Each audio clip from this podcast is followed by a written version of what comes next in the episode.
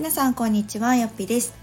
となんだかすっかり寒くなってきましたね。なんか秋を通り過ぎてなんか冬みたいな感覚になってるんですが皆さんいかがお過ごしでしょうか。今回はですねまさかのよっぴ式生からレターをいただきましたのでご紹介したいなと思います。よっぴさんこんにちは。よっぴ式5期生です。いつも熱い指導ありがとうございます。講座内で質問しようかとも思いましたが、もしかしたらみんなも知りたい内容かなと思いレターをしました。よっぴさんはブログでの収益もあるかと思いますが、ブログを名刺代わりに講師業の仕事を獲得したというお話をされていました。具体的に講師業をすることになるまでにしたことや獲得してからどのようなお仕事をしたのかサクセスストーリーをぜひお伺いしたいです残り少ない講座ですが引き続きよろしくお願いしますということで名前は書かれてないんですが、なんとなく見当はつけます。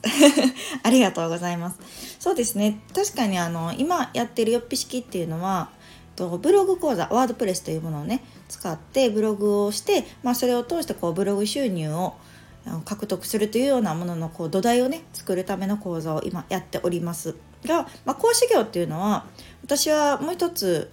えっと、講師業が結構こう内々にしているところがありまして、まあ、それもブログきっかけというか、まあ、ブログを名刺代わりに仕事を獲得したっていう経緯があるんですね。なので今日はこのご質問をいただいていた、えっと、講師業をすることになるまでにしたことや獲得してからどのようなお仕事をしたのかというところを中心にお話をしていけたらと思います。えっと、講師業はですねもうかれこれ何年？5年とかになりますで私がフリーランスになったのも5年ぐらいで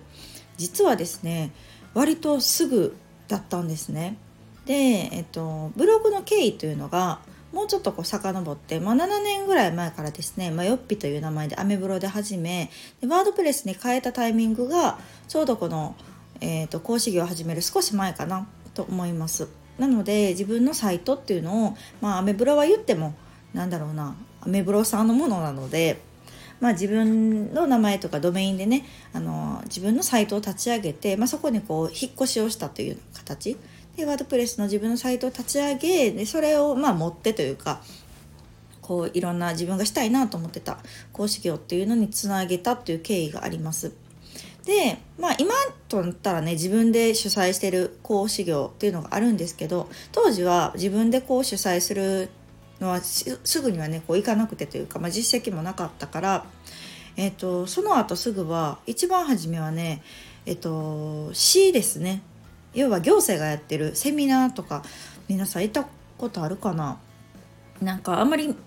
こうね見たことないかもしれないんですけど特に子育てとかしてると小さいうちはねなんか子育て事業みたいな感じでこうママ向けのセミナーとかっていうのがよくね市が開催あのしてくれていたんですね。で私の場合は自分が住んでるところではなくって別のところなんですけど、えっと、大阪市がやってる結構大阪市が力を入れていてですねいろんなこうセミナー授業というのをやっていました。で私がこうよくしていただいたあのフリーランスじゃないんですねその人はもう会社として立ち上げてるんですけど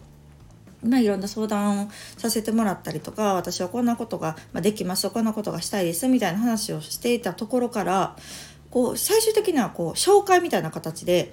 えっと、一番初めはですねさせていただくことができました。でその時に、えっと、自分のブログを見せたというかうん要は私と出会ってそんな間もない人で私とまあ仮にそこで30分お話しする機会があった時に、まあ、それは30分だけの情報しか私からは伝えられないんですけれどもその時にこう私ブログやってるんですこんなこと書いててこんなことができるんですみたいなのを話す中で、まあ、名刺一つにしても URL を載せていたら、まあ、その方がちょっと時間がある時とかにこうブログとか私のサイトを読んでくださってあなるほどこういう人なんやっていうのをこう知っていただくことができたんですね。で、まあ、それゆえにやってみるみたいな形でまずはあの一番初めっていうのはそういう形でしたね。ので、まあ、紹介からあのセミナーというものに携わらせていただきました。でその後も割と紹介一つこうできたらあじゃあこの C でもあるからやってみるみたいな形とかあと C じゃなくても次の別の、えっと、企業のねセミナーの講師と人探されてるからこんなんできそうとかっていうようなお話からつながっていたっていうのが一つあります。でもう一つは、えっと、大学ですねこれもほんとこう巡り合わせやなと思うんですがもともとはね全く別のことで私が母校に行ったんですね。で母校の当時のこう教授と話す機会があってで、まあ、今何してんの？みたいな話から「あ私こんなん今やっててまあでも最近まではね子供も小さいし専業主婦やしまあでも今後こういう働き方をしていきたくって、まあ、今までまあ私講師業というか、まあ、教師と経験があったので,、まあ、で全く別ですけどね中身とかも全然別だけど私こういうこと今後やっていきたいんですみたいな話をしてた時はああそうなんやみたいなんで終わったんですけどちょっと後かなになんかその教授からなんか実はなんか大学でねこういう授業ができる先生をだか探してるみたいなんだけどなんかどうやってみるみたいな話になったんですよね。であのー、やりますっていう 本当2つ返事ででその時にもちろんこう私の話だけじゃなくその時にもサイトを教えてで実はこんなんやっててこんな発信してるんですみたいなところから多分その教授も私のサイト見てくださったと思うんです。でああこういうのができるんややったらこういうのを求めてる先生がいるから紹介しようかなっていうような流れで、あのー、紹介していただきました。うん、なので、あのー、直接ねそのお話しした人がっていうわけじゃないんですけど、まあ、そういう、私はこのことがしたいこんなことができるっていうのをやっぱり声に出すことによってこうつながったなっていう感覚ですかね。なのでまあもちろんね運もあるんですけどその要因もっともっと掘り下げていくとやっぱり行動するっていうかこう人に言うって大事やなって思いましたつまるところ私はこんなんがしたいこんなんができるっていうのをやっぱり言わんと伝わらないしそれがあそうなんやと思ってくれる記憶に残ってもらうことによってうん、あじゃあこういうなんか案件とかこういう人探してるんですっていう情報が入った時にあなんかあの子あんなこと言ってたなみたいな形でこうつなげてもらったなっていう印象です。でまあそのやりたいだけじゃねやっぱりこう誰でもいいってわけじゃないと思うので、まあ、その根拠となるのが私の場合はその自分のサイトブログだったなと思いますね。やっぱりそれを見ていただいて、うん、あこんなことを伝えることができるんだって思ってもらえるっていうのが一番が本当自分の分身みたいな私にとってはイメージなんですね。なので本当名刺代わりっていうのをこのゆっぺ式でもすごく言ってて大事にしてるんですけどうーんなんかそのサイトを見てもらうだけであなんとなくよっぴってこんな人なんやなとかうん、あこういう考えを持ってる人なんやなっていうのがやっぱり伝わるサイトじゃないと、まあ、それは意味がないなと思ってるので結構自分自身の考えを発信してたりとかっていうのを私はこだわってるところなんですね。うん、なので全くこうライターのお仕事とかっていうのはもう全く別の 本当にこう企業さんが私のサイトを見つけてこうご依頼いただくっていうことも多々あったんですがそれとは別に講師業っていうのはどうしてもこう信頼やったりとか、うん、大学の場合は対生徒さんだし行政の場合は、ま、対市民だったりするのでやっぱりこう、うん、誰でもいいってわけではない、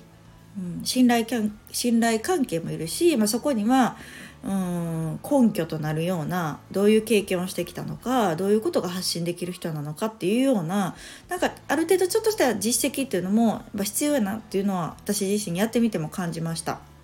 うん、なので、まあ、きっかけはそういう感じですね。本当にこう口に出して紹介していただいたというところとその根拠となる自分のサイトをちゃんと持っていたというところですねがポイントやったかなとは思っています。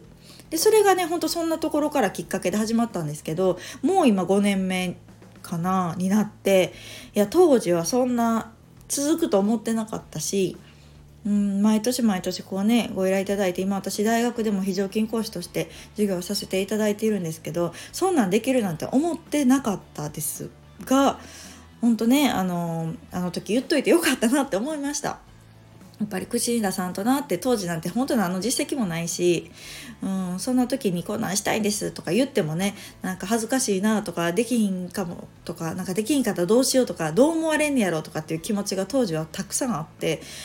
うんなかなかこうくすぶってる期間っていうのもすごく長かったんですけどでもなんかねあの時はこう なんやろうなもう当たって砕けろじゃないけどやっぱり動かんと変わらんなっていう思いがすごくあったし私自身こう開業したっていうのがちょっと一つの後押しになったのかもしれないですなんか開業した限りはちょっと頑張ろうっていうなんかこう自分自身に喝を入れていたタイミングっていうのもなんかあったのかなっていうのは思いますね。うん、まあなんかサクセスストーリーなのかどうか分かんないですけどまあでもそういうところからスタートして、まあ、今となってはね自分でこう講座を開催するようになってっていうところではなんかあの時の経験っていうのがすごく役立ったなと思うし、まあ、今でもこう自主開催の講座と、ま、そういう行政だったりとか、えっと、大学での授業っていうものも、まあ、ちょっとうん似ていながらもちょっと対象が違ったりとかね内容が違ったりとかするので私自身がすごく楽しいしあなんかこれが自分の仕事その収入を得るっていう意味での仕事ももちろんそうなんだけど自分のこうやりがいやったり生きがいやったりなんかこう自分を生かしてうん仕事をするっていう感覚をつかめたのは私にとってはなんか講師業かなと感じています。うんま、だからこそねこう替えが利かないというところはあるんですけどでもなんかそれもちょっとね嬉しかったりとかあ自分にしかできひんこととか自分にしか発信できひんかったこと、うん、っていうのが仕事になるっていうのはすごくありがたいし、うん、責任感もあるしそれの土台となったのがでもやっぱブログやなと思います。常日頃からこうブログを通して自分の意見を発信する考えを発信するっていうこう習慣だったりとか、うんまあ、そういう行動したことによって、まあ、今につながってるなと思うのでまあね元をたどればブログやっててよかったなっていうところには行き着くんですけれども、まあ、私の場合は講師業でしたがまあいろんな仕事になんか結びつくんじゃないかなと思います。本当にこのブログっていうものは24時間自分がねあの動いてない時も私の代わりとなって働いてくれるというかこう発信の場になってくれているのでなんかそういうメディアを一つ育てるっていうのは私にとってはすごく大きなメリットでした。なのでまあそういう点をねこのよっぴ式でも伝えていって皆さんのこう自己実現につながるようなツールになったらいいなと思っております。この5期生の講座もねもうあと2回かなで終了なので3ヶ月本当あっという間やなと思うんですがまああのー、自分のね何かこう変わるきっかけやったりとかこう分岐点になるような講座にできるように私自身も頑張っていきたいなと思っておりますこんな感じで大丈夫かな？